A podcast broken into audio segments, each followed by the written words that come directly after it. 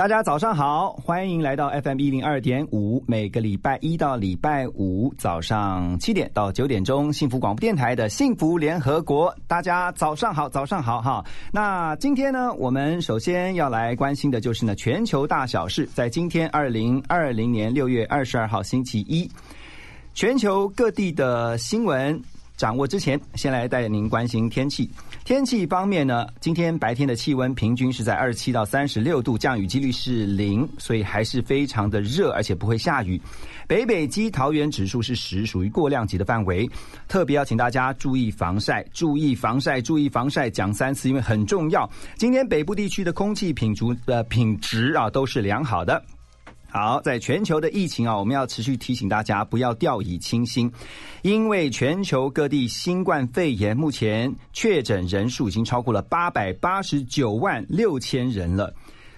啊，可能再过一段不断短的时间啊，可能就要逼近九百万了，所以特别还是要提醒大家，虽然我们在。台湾这边相对来说是安全的，但是仍然要保持提高警觉。美国啊，新增病例呢超过三万人，是五月以来的单日新高，总计确诊人数已经超过了两百二十七万五千人了。台湾目前呢还是累计四百四十六例的确诊病例。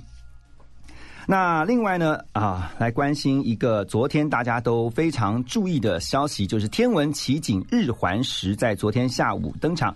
金门、嘉义、云林、花莲都涌入了大批的这个人潮，想要观看传说当中上帝的金戒指。啊，就连能够呃只能看到日偏食的台北市啊，也有上万人涌入了天文馆。这天文奇景也带动了观光的蓬勃。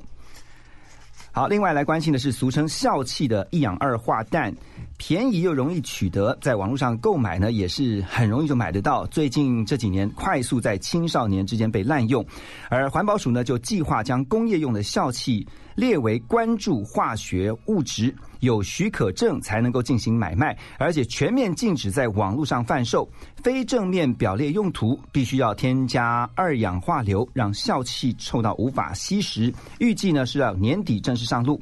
另外来关心的是，在呢经过三个月的封锁之后，现在纽约市呢将会允许企业重启办公室，但很多的上班族呢，并不是尚未做好准备，就是意愿很不高，他们不想要进到办公室。纽约的不动产经纪商还有房东就预期呢，只有一到两成的曼哈族啊曼哈顿上班族会回到办公室，而部分的业者呢，仍然让他们的办公室大门深锁啊，当然也有业者准备让少数人先回公司上班。同时，也允许员工能够自行决定，如果他们更想要继续在家上班，也无所谓。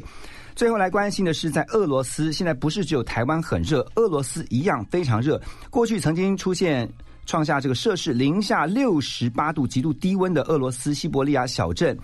在这个地方呢，居民大概有一千三百多位。金氏世界纪录认证，这座城镇曾经出现作为最极端的这个温差。过去的高温记录啊是三十七点二度，但在昨天竟然测到了摄氏三十八度的高温。而在西伯利亚大部分的地区呢，今年也出现了异常高温，也导致了大规模的野火，重创当地的森林。这就是今天我们所带您掌握的全球脉动，全球各地的啊大小事。等一下回到幸福联合国，我们要。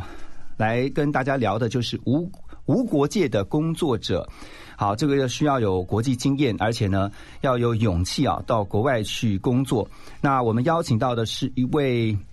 小女生哈，这个也是我已经认识很久的朋友，她现在是一位资深的新闻编译。我们等一下就要请她来聊一下她的国际工作经验。先来听任贤齐的这首《有梦的人》，再回到我们的幸福联合国。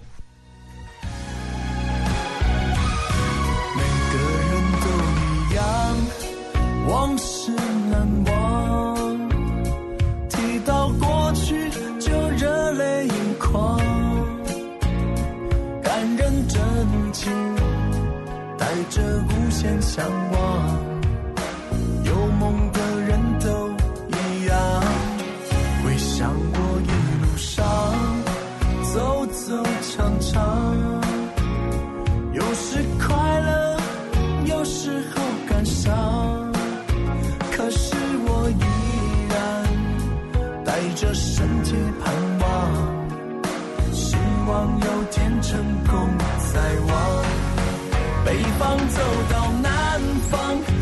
找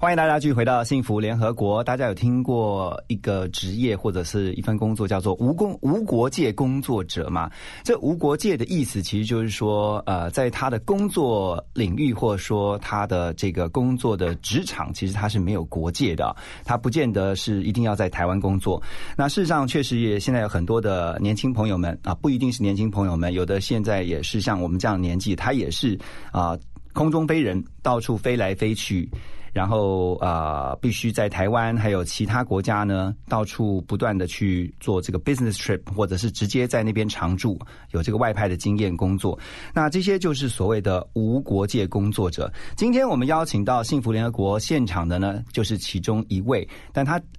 年纪很轻，不过我们却已经认识很久了。我们一起来欢迎的是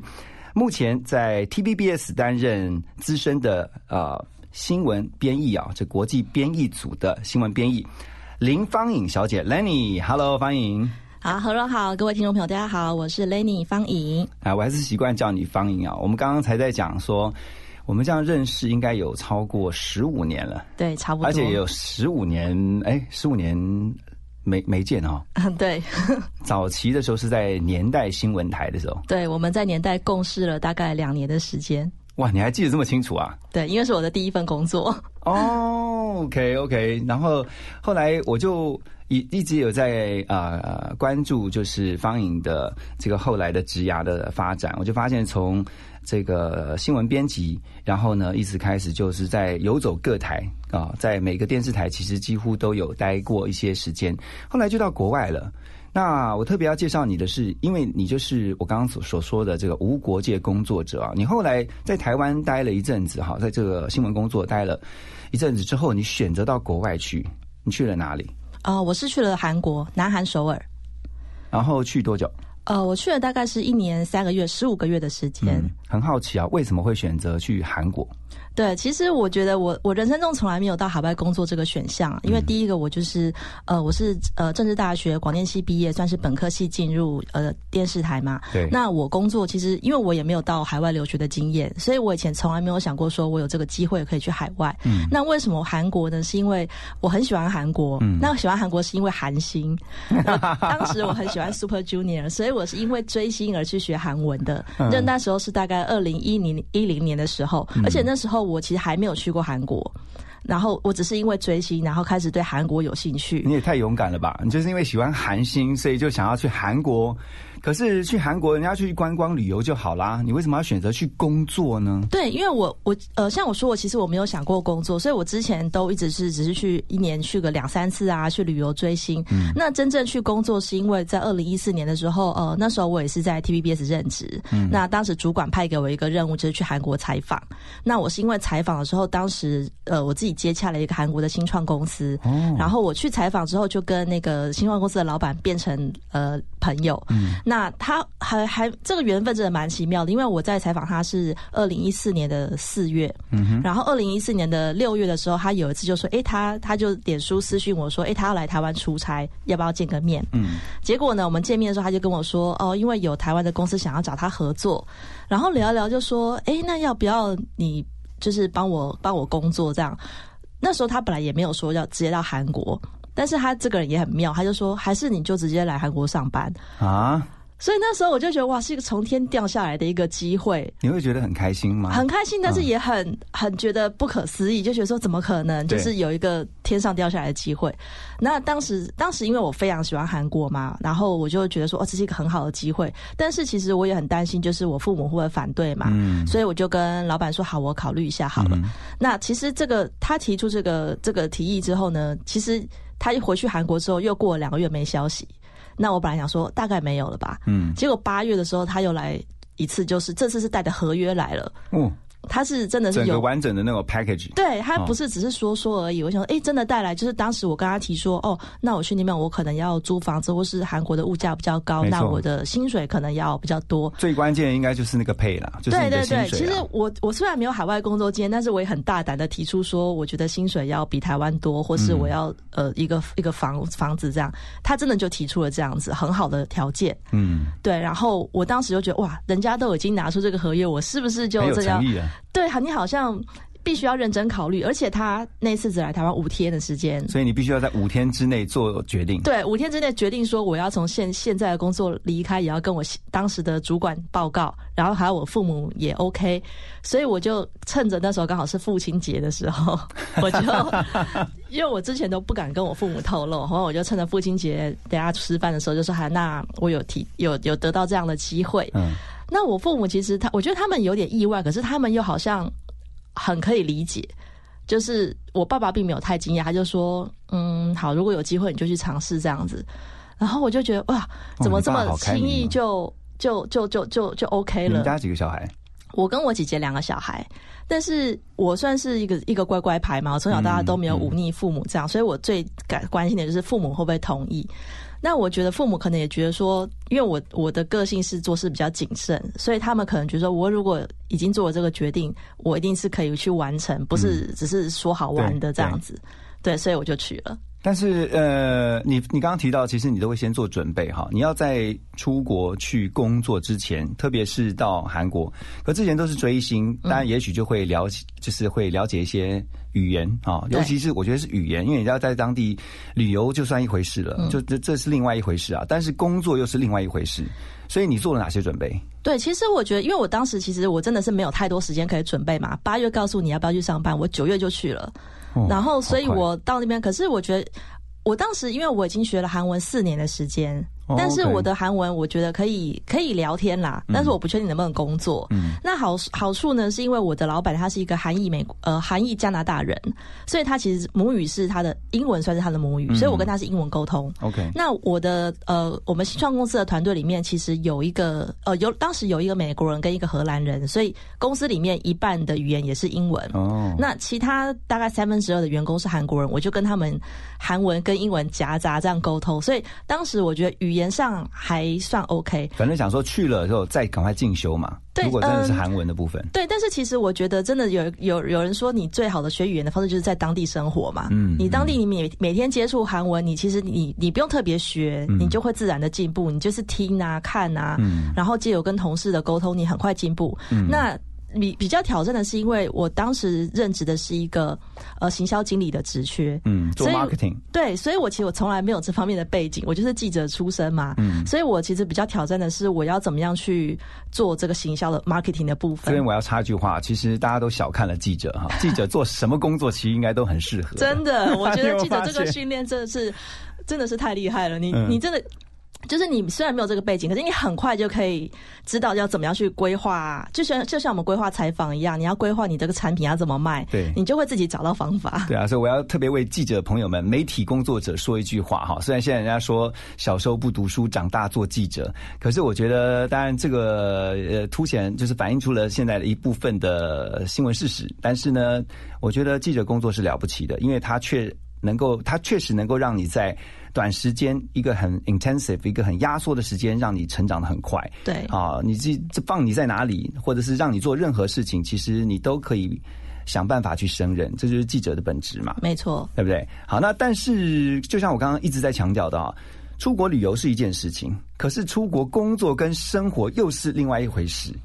在你到韩国之后，这个在当地的生活也好，或工作也好，有没有给你特别啊、不一样的震撼教育，或者是说非常大的体验？等一下，我们继续来在幸福联合国请教我们今天的大来呃来宾，也就是 TVBS 的啊、资深编译啊、方颖林方颖 Lenny，他继续要来告诉我们在国外生活跟工作的体验。我们先来听这首歌曲《We Are the Champions》。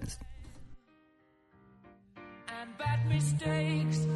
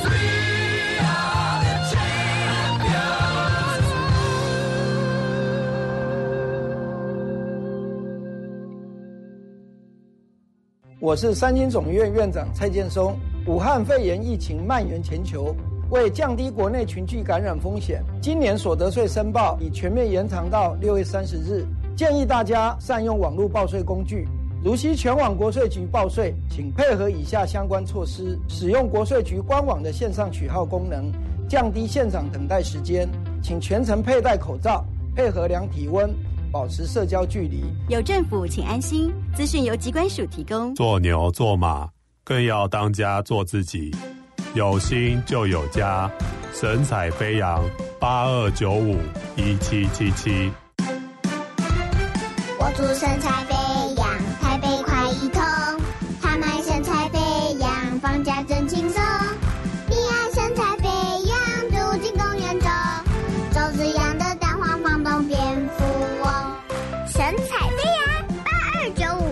五一七七七。听见就能改变。FM 一零二点五，幸福广播电台。台湾时间早上的八点二十一分，欢迎您继续回到 FM 一零二点五幸福广播电台。每个礼拜一到礼拜五早上七点到九点钟的幸福联合国，在今天八点的这个时段呢，我们特别来聊的是无国界工作者。在我们现场是 TVBS 新闻部的国际资深编译啊林邦颖 Lenny。那刚才提到了，其实旅游跟工作真的是完全两码子事。你到了韩国以后，有没有接受震撼教育？对，我觉得因为呃，以前追星或者去韩国短暂旅游都是那种五天七天，所以你只会看到他好的一面，嗯，就是你会觉得任何任何事情就觉得哇，只要到韩国我都觉得韩，就是你到韩国就觉得一切都是好的，但是你真正在那边生活，尤其是就是一年下来经过春夏秋冬，你就会看到一些比较黑暗面的。我先插一句话，就是当你看到爱的迫降，觉得哈，我要赶快迫降，现在开始讲迫降之后的生活，好不好？对你迫降到那边之后，你就 一开始一开始都觉得很美妙啊，就是你在那边觉得说哇，路上全部都是韩文招牌，然后都是韩国人，就是觉得而且都是很帅的欧巴，你有有一种很很很梦幻的感觉。对，对我来讲是很梦幻。你虽然都是亚洲人，看起来可能跟台湾人没有太大差别，也不会觉得特别在国外。嗯，尤其首尔跟台北真的街景也蛮像的。可是你人身置在那边，你会觉得哇很幸福。嗯，但直到呢这。梦想的画面就是有一天你看到一个韩国欧巴在路边吐痰的时候，超破灭的。然后我后来才发现，真的这个我常常在我的那个专栏也有写到说，韩国人他们不分呃，主要是男生不分年纪，你就是很年轻的那花美男或者是中老年人，他们都有一个坏习惯会在路边吐痰。嗯，所以这个是他们觉得不以为意。他们就这是这是他们已经生活习惯，可是你当你看到那个画面是很冲击的，很哦，很冲击，因为在韩剧并没有演出这一段嘛，韩剧也不太可能会演出这一段。对，你可以接受，比如说抽烟喝酒，但是你看到吐痰这件事情，你你可能我觉得可能我在台湾就很少看到了，所以我真的很冲击，就觉得哇，怎么会这样？可是我后来理解，就是毕竟就是就像你生活在台北一样，其实这个一个设施一个城市本来就有很多有正面有有负面，对对，所以它也是文化的一部分。我后来就觉得说。对，就是你要去接受这是他的文化，但你就不会特别排斥这件事情。但是在是你说，就是会看到很多你原本跟你想象不一样的事情。因为观光通常都是去一个礼拜，最多两个礼拜，了不起最多一个月嘛。可是你可能，呃，如果在那边生活至少半年，你看到的东西会更多。对。可是，在生活当中是这样子，工作上呢，你在职场里面，你跟他们一起工作。那个是不是工作习惯或工作的步调？他们的工作文化？对，另外一个很冲击的就是我的同事都平均比我小十岁，所以我们有一个公司。对，新创公司的组成其实都是很年轻，像我的老板跟我是同年嘛。那好，我也我也可以直接透露我的年纪，就是我是三十三岁才第一次出国工作，所以我的老板跟我的主管都是跟我一样是三十三岁。嗯，那我的同事大部分就是二十出头，很多都是。呃，他们在高中、大学就就就直接来上班了。嗯，就是像呃有一些他们是很厉害写城市的年轻人，他们这我就。觉得很佩服，因为他们就是这么年轻就可以想想出很多 idea 这样，所以新创的特色。对，所以我也跟从他们身上学了很多。因为其实我觉得新创公司就是没有规则。嗯，像我当行销经理，我虽然没有这个背景，老板就放牛吃草，说，嗯，你就自己想一下。嗯，所以变成说，你其实蛮需要训练自己，就是很快进入这个这个这个工作，然后你。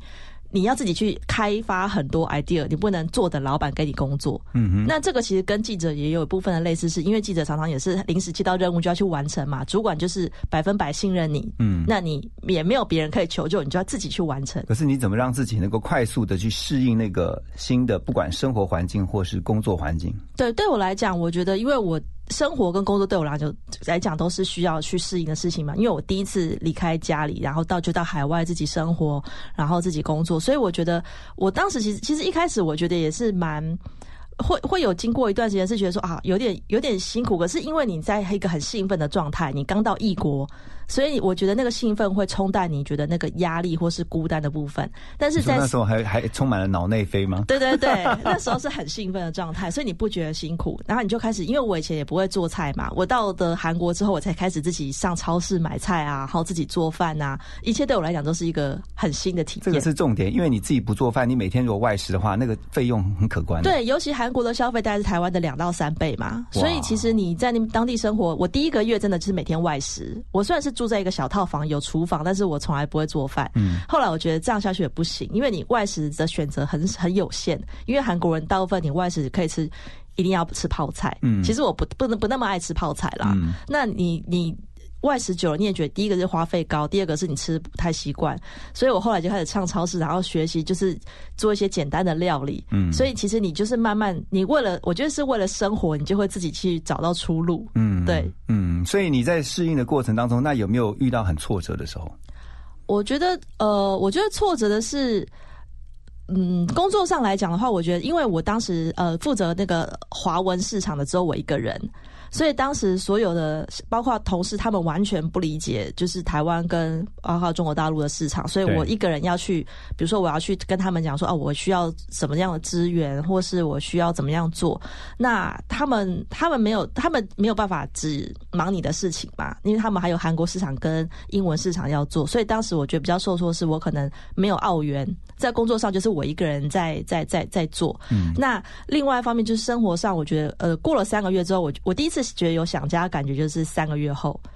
大概三个月后，我开始觉得说，哎、你那个兴奋感已经已经没了，嗯嗯嗯然后也开始比较多现实面。你看，因为我我们公司因为是新创公司，所以比较没有韩国那种聚餐文化，就是大家下班就是回家。哦，不是像我们韩剧里面看到的，他们常常对一般的 韩国就常常在那边呃聚餐啊，然后聊天啊。对，嗯一般韩国的公司是习惯就是下班要一起吃饭啊、啊聚餐、喝酒。那我们公司因为新创公司，所以我们没有这一套就是呃刻板的文化嗯文化。对，所以就是你下班回家就就是只有一个人嘛，所以你一个人久了，其实你我觉得那个孤单感会让你有点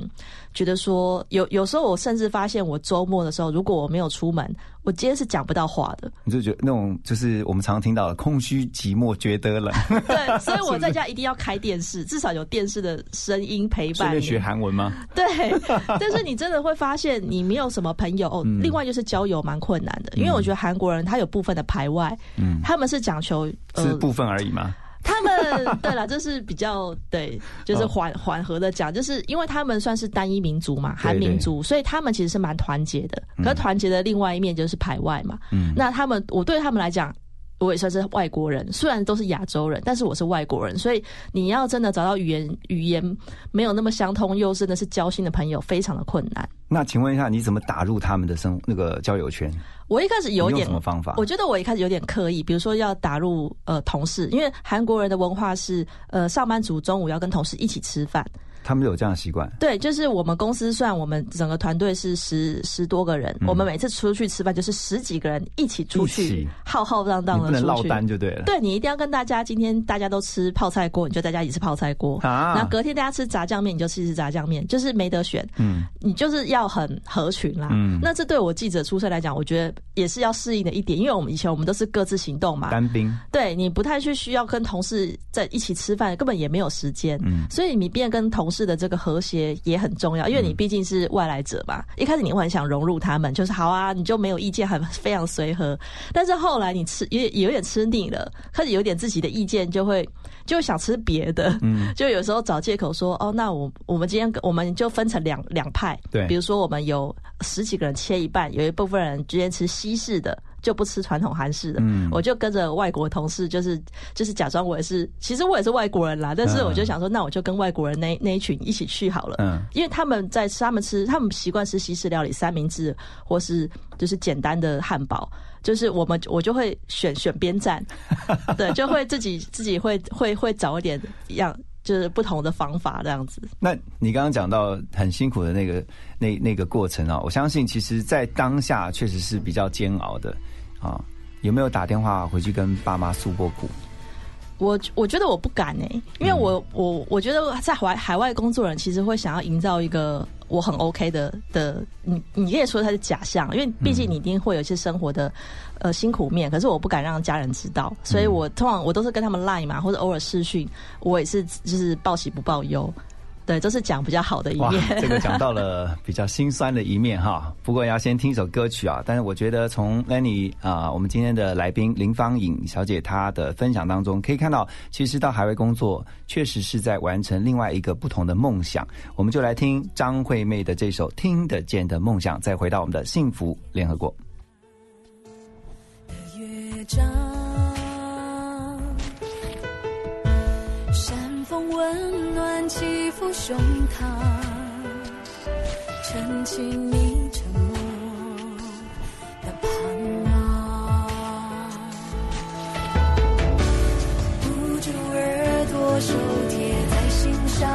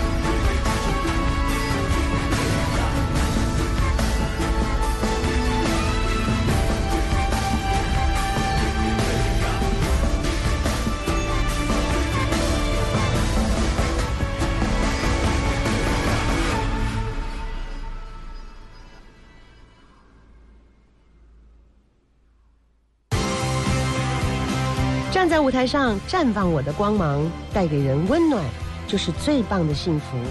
你好，我是郎祖云，欢迎收听 FM 一零二点五幸福广播电台，听见就能改变。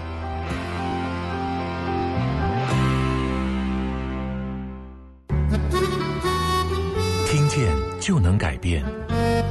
FM 一零二点五幸福广播电台。好，你好，哈塞哟，欢迎继续回到幸福联合国。哎，为什么会讲韩语呢？因为今天我们的来宾呢，他就是在韩国工作有十五个月哈，长达十五个月，就是一年多的时间呢，在韩国呃无国界工作经验的 TVBS 新闻国际资深编译啊林芳颖 Lenny。这个刚这句韩语还可以吧？有非常标准，真的吗？哇啊，那我应该继续讲감사합니다。这句也可以，这句也可以哈，只要合适两句就可以了。对啊，我们刚刚提到，哎，真的在很心酸的那个时候，其实 我相信在海外工作的嗯朋友们，其实都会对家人报喜不报忧的啦，因为你也会担心爸妈担这个会挂念嘛。对，因为通常我觉得海外游子。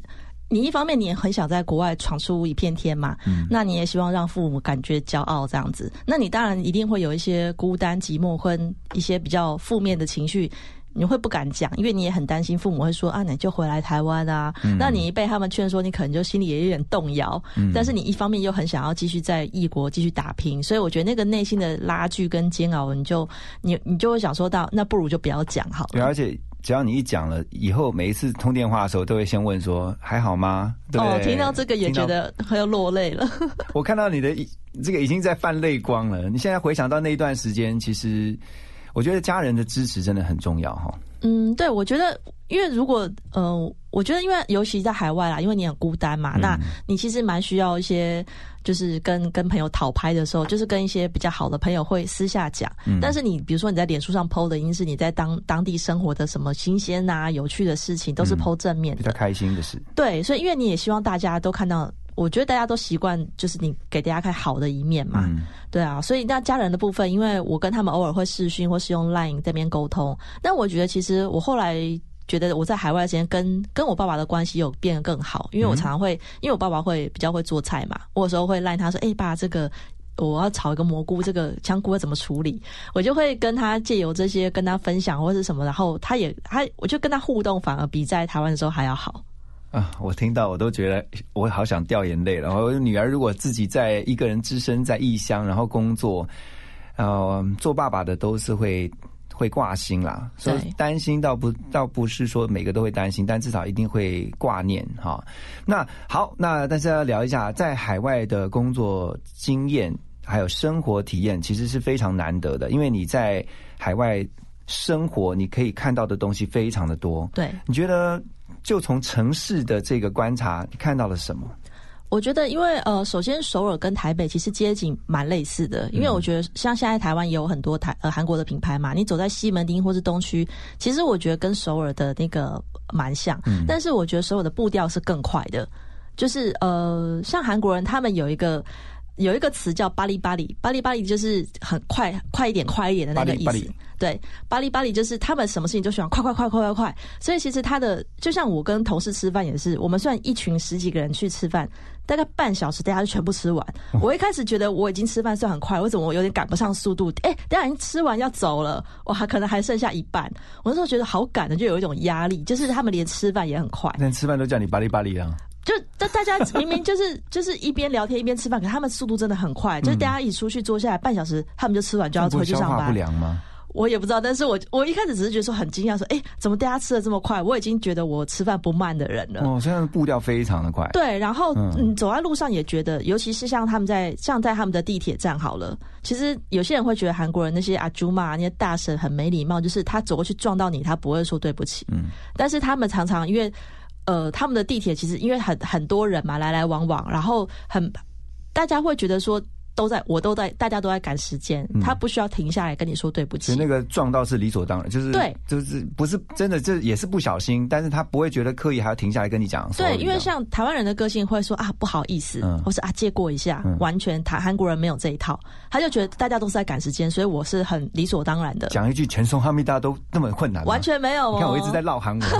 也表示我有在 follow 韩剧。对，我觉得台湾人因为是有这种不好意思的个性，但是韩国人没有不好意思这件事情，他就觉得我就是，我就得我也在赶时间嘛，你也在赶时间，所以我撞到你一下也不会怎么样。这个人也是必须要适应的。对，然后或者是说，我觉得他们的人与人之间的距离是比较近的，就是那个安全距离来讲，你会觉得在台湾，比如说你搭公车、搭捷运是比大家不会站的贴那么紧，就算这个车再怎么挤，都还是会有一点空间。但是韩国人真的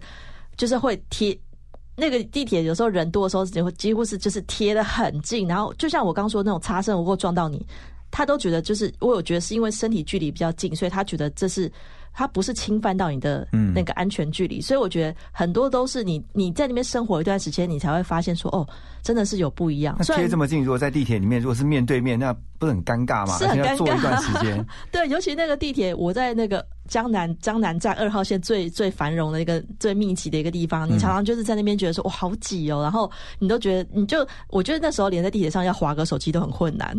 而对啊，而且这么挤，像沙丁鱼一样。可是如果正好进来是一个帅哥，就觉得没关系的。对，我觉得，我觉得韩国人他们，尤其因为又很很很挤很赶嘛，所以大家其实不太会让，哦比较没有礼让这个这个习惯。我觉得，那你说他们的速度真的整个步调啊，非常的快，连走路啊，还有对走路、吃饭，任何，我觉得，我觉得就是一切都很快。然后他们就是反比较不好听，就是比较没耐性啦。就像你如果到那个餐厅点餐，你稍微迟疑一下，因为外国人嘛，你想要看一下菜单什么，然后那个那个大婶就有点不耐烦的样子，就觉得说你你到底要点菜了没？就是有这种习性。然后包括说哦，另外还有一点就是吃饭的时候，因为韩国人比较喜欢是群聚嘛，聚餐，嗯，所以有一些店他是不接受一个人用餐的。所以像我一个人住，有一个用餐外食有一个麻烦，也是因为你想吃个炸鸡好了，对啊，韩国炸鸡很有名，然后你想吃个什么猪脚、什么烤肉，你进去它一定就是一定要两两人份起跳。那至少要两个人。对你，你要两个人，或者是说他看你一个人进来，他就不卖你。他说：“哦，我们要那个两个人以上。真的很多就是你想吃也没办法，因为他就是不接受单人的客户。那这样对单身的不是很？所以就是单身人在韩国蛮困难的，尤其是韩国人很爱放闪。你在路上，你就觉得自己有，你就会觉得孤独 孤独感更放闪是深。怎样爱放闪？他们一定就是会穿情侣装啊，然后会 会真的情侣装那个那个比例很高，是哦，就是会穿一样的同色系的衣的的衣服，然后或者是说呃那个情侣戒 style 啊，看起来是像的你一看就知道他们是情侣。哦然后他们走在路上牵手或者什么，就是非常的自然。像我那时候，因为我爸爸陪我一起去韩国，第一趟去的时候，就是他也他也第一次去了韩国，他还问我说，就是那那那一对男女怎么在路上就是就是牵手怎样嗯什么的，就是觉得他们放闪的那个程度是很明显的。哦，就是昭告天下，他们就是情侣这样子，所以你孤你孤家寡人在韩国，你会更觉得自己就是一个单身狗。你说他们的那个流行文化其实也迅速，非常的快速哈。对，我觉得在那边就是呃，我觉得它毕竟首尔也是一个时时尚之都啦，嗯所以你在那边你很容易可以感明显感觉到，比如说这一季流行什么，大家就会穿同个色系或是同一个款式的衣服，你会觉得那个流行是全国性的。全国性的流行哦，为像他们在地铁站地下街也会有那种卖衣服的店嘛，嗯你就你只要你常去搭地铁，你就会看到那个地下街。大家都买类似的款式，就是你会发现哦，这一季就是流行这个，你不用特别看电视或者是呃，就是谁不用不用谁告诉你，你用看的就知道现在就是流行这个，然后你就会融上的时候，入你。看到说大家现在流行什么颜色，哎，你就再回去找一个，你就是马上可以跟上流行。对，你就地下街赶快买一件跟上大家的流行。你觉得在那个国外，这个特别是在韩国工作，你有在国际观上有特别什么样的提升吗？呃，我觉得有有国际观的提升。我觉得第一个是因为以前你都是比较是用呃看接收外电得得到那个韩国的资讯嘛，但是你到当地之后，你就更理解了韩国人的心理跟包括他们的习惯。那你在看韩国的时候，就不是那么表面。嗯，了解。好，这个真的是很宝贵的国外工作跟生活的分享啊。然后我们接下来要先听一个歌曲，然后再回到我们的幸福联合国，跟我们今天的来宾林芳颖小姐来聊这一首歌曲呢，其实很符合你这个生活的这么一段时间啊的体验，就是五月天的 OK 啦。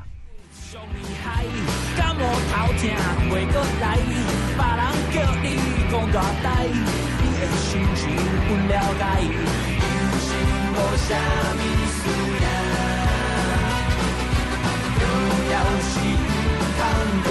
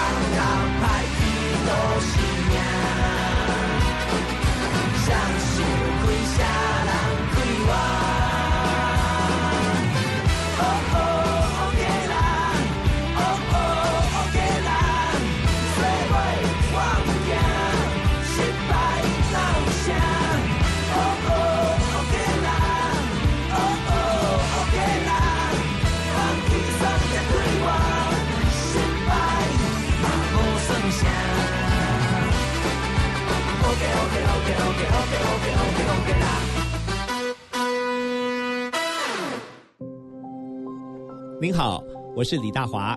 幸福可以是一碗温补的鸡汤，一盏等待回家的灯，一个可以卸下忧虑的避风港。听见就能改变，Transformation FM 一零二点五 TR Radio 幸福广播电台。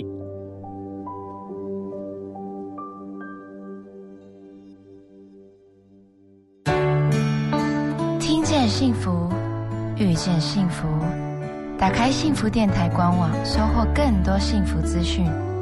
二十四小时线上收听不间断，FM 一零二点五，陪你幸福每一天。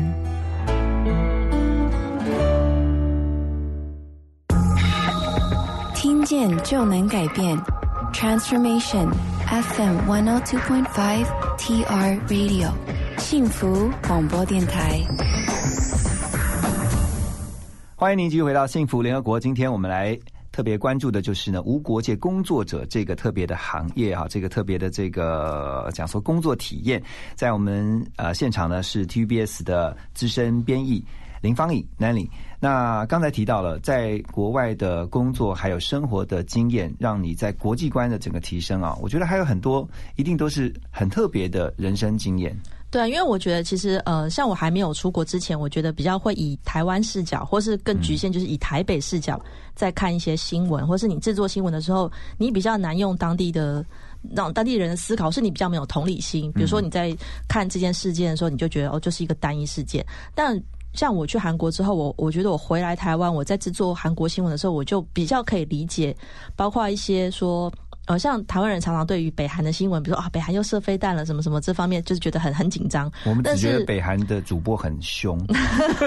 对，我们都替南韩觉得紧张。嗯但是我在韩南韩那一年呢，其实中间也有几次这种北韩挑衅的事情，我发哦现南韩人是很很平和的，他们没有什么感觉，就是已经被恐吓大了，就觉得说这种事情已经多了，你就你就可以理解说，哦，其实他们当地人是这样思考的，所以你在写制作专题的时候，你就会比较，你就不会只有你的台湾视角去看同一件事情。那包括说你到当地，我觉得国际观不只是你说我们看国际新闻获得国际观，但是你在当地，你跟你有了这个同理心，然后你比较了解那个异国的文化，跟你接纳。因为有些人在不理解的时候会有一些刻板印象嘛，像我就觉得说哦，韩国人就是很爱吃泡菜，很会吃辣，但是我有同事是完全不吃辣的，也有，或者说我去了韩德国也发现德国人是不有不喝酒的，所以我觉得这件事情是你在当地生活，然后你有了当地的朋友，你去交流之后才发现说，这个世界不是只有你想象你你电视上或者是你书本上看到的这些刻板印象，其实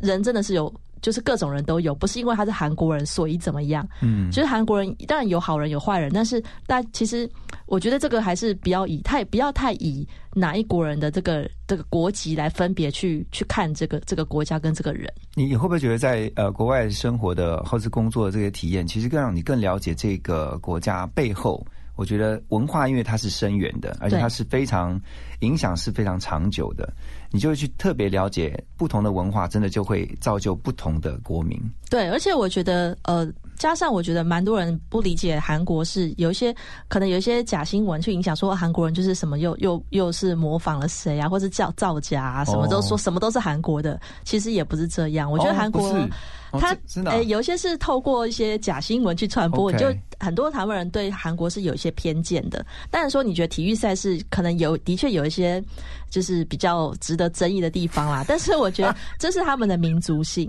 因为哦韩国人就是他们觉得他们是第一名，很想要求胜对他们，他们就是他们字典里面就是我是第一名，，fighting fighting，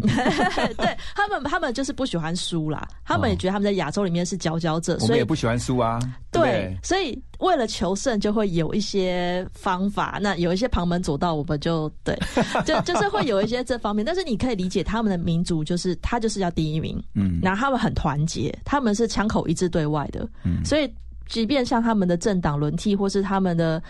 他们不管换了换了谁当总统，他们的一些政策执行是是持续的，不会因为换了一个政党，这件事就就就不见。嗯所以我觉得韩国他们值得思考的是，他们他们因为他们会进步，是因为他们很团结这件事情。嗯所以他们在于很多，比如说创新啊，或者是一些一些政策的执行上面，我觉得这也是值得学习啊。你会觉得说他们怎么好像不择手段的求胜，可是我觉得这是他们的民族性。不过最近两韩之间也确实让人又再度再度的高高度的关注哈，就是说这个南北韩之间最近又因为一些呃脱北者他们所呃做的一些活动，然后呢造成这个北韩跟南韩本来看似这个有两年多的这个和平的蜜月期。啊，最近看起来好像似乎又陷到一个比较紧张的状态。嗯你最近应该就很比较忙了。对，现在就是要关注一下北韩，可能只是在刷存在感呢，还是金正恩真的是健康有问题，所以妹妹出来接班需要有一些动作。嗯嗯，那这些呃国外的工作经验，你觉得在于呃你在现在的新闻编译工作上面，你以前都在台湾啊、哦，就算在台湾你做编译，跟你现在有了国际经验再回来做编译，有没有什么特特别不同的？嗯，对我自己是感觉，因为我后来回来台湾之后，我有呃在在一些出国采访上面嘛，那我觉得是。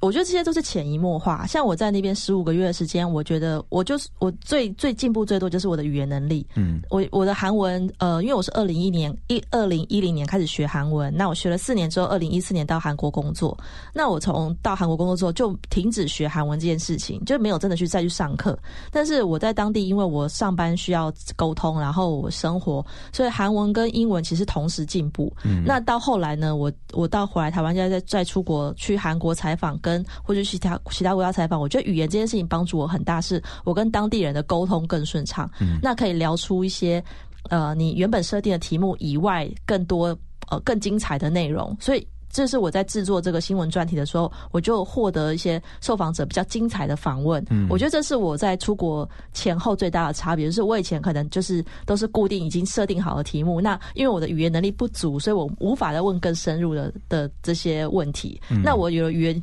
提升之后，我又更理解了当地人的想法，所以我在问问题上面，我觉得我可以问到一些跟一般人比较不一样，跳脱出来。就是可以以当地人的思考模式去问问题。语言能力的提升，哎，快速来个随堂考好不好？你可不可以简单的用简单的用韩文？因为也许在听的有一些是在台的韩国朋友，是你简单的就讲说，呃，谢谢你们听到今天的节目，这样这这怎么讲韩语？啊，除了就是说감사합니다。 啊，特特特저 감사합니다。那韩语它的困难就是因为它有很多的敬语，哦就是它的敬语跟半语，它有这种 呃分别。所以其实我觉得难难就难在你要对不同的族群，比你年年幼跟比你年长的人说话方式不一样。像刚才我对。对听众讲话，可能就是一个比较尊敬的一个说法。是是是是，那我就直接跟我们的听友讲说，各位听友们，擦拉黑是不是？沙拉黑就可以了，沙拉黑，只要沙拉黑，大家都喜欢。我想最后是不是请我们今天的来宾林芳颖小姐啊，来你你来告诉大家，如果今天我想要成为一个无国界工作者，我应该做好哪些准备？呃，我觉得第一个就是语言是基本能力嘛，你要到海外工作，当然说英文是共通语言，英文能力一定要好。那另外就是，如果你比如说你去日本，那你就是要日语；那你去韩国就要去韩语，你一定要会一个当地的语言。你会帮助你在当地生活比较顺畅，因为你虽然说你英文在工作上 OK，但是你生活一定是要当地的语言，你比较可以深入当地。嗯，对。那第二个就是我觉得要有开放的心胸，因为蛮多人，比如说你没有出国前，你可能就以你的台湾视角在在做事，那你到了当地，你发现大家跟你原本的行事模式不一样，你就要想办法去妥协。嗯，你要去，你要把自己身段变得柔软，你不能再以自己坚持的方式。来来来做事。那第三个就是，我觉得，呃，你也要会一些第二专长啦，因为海外工作蛮有可能，就是因为公司的情况，可能会，可能这个工作不是一个永久性的。那你不能说你在，因为你在海外，你有时候是因为工作签证的关系留在那里。那这家公司一有状况，你的签证没了，你可能就要随时回台湾。嗯，所以你要自己准备好。你的第二转场，嗯，所以你就可以随时应变这个情况。我最后补问你一个问题：你会有没有在想想象过，在未来的几年，你还有可能会继续的到另外一个不同的国家？嗯，我觉得我我我没有，我自从有了这个韩国经验之后，我就觉得任何事都是有可能的，所以就是随时要把自己准备好，就是你一有机会来。你就可以把握住。Yes, all things are possible。任何事情都有可能发生啊今天，从我们的来宾林芳颖小姐啊，她是现在是 TVBS 的资深啊编译。那她刚才告诉了我们，也分享了这么多的宝贵的国际工作跟生活的经验啊，就是要告诉大家，其实人生的路有非常多种可能，不要觉得不可能，因为什么事情都有可能发生。但是要相信自己准备好，自己有了。充足的实力，你就要相信路就一直永远都在。谢谢今天我们的来宾林芳颖，谢谢你的分享。我们也来听陈奕迅的这首歌曲《路一直都在》，也谢谢大家今天的收听，祝福大家平安喜乐，拜拜。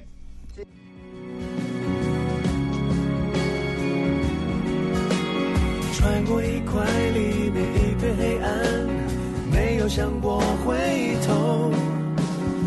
一段又一段走不完的旅程，什么时候能习惯？哦，我的梦代表什么？又是什么让我们期盼？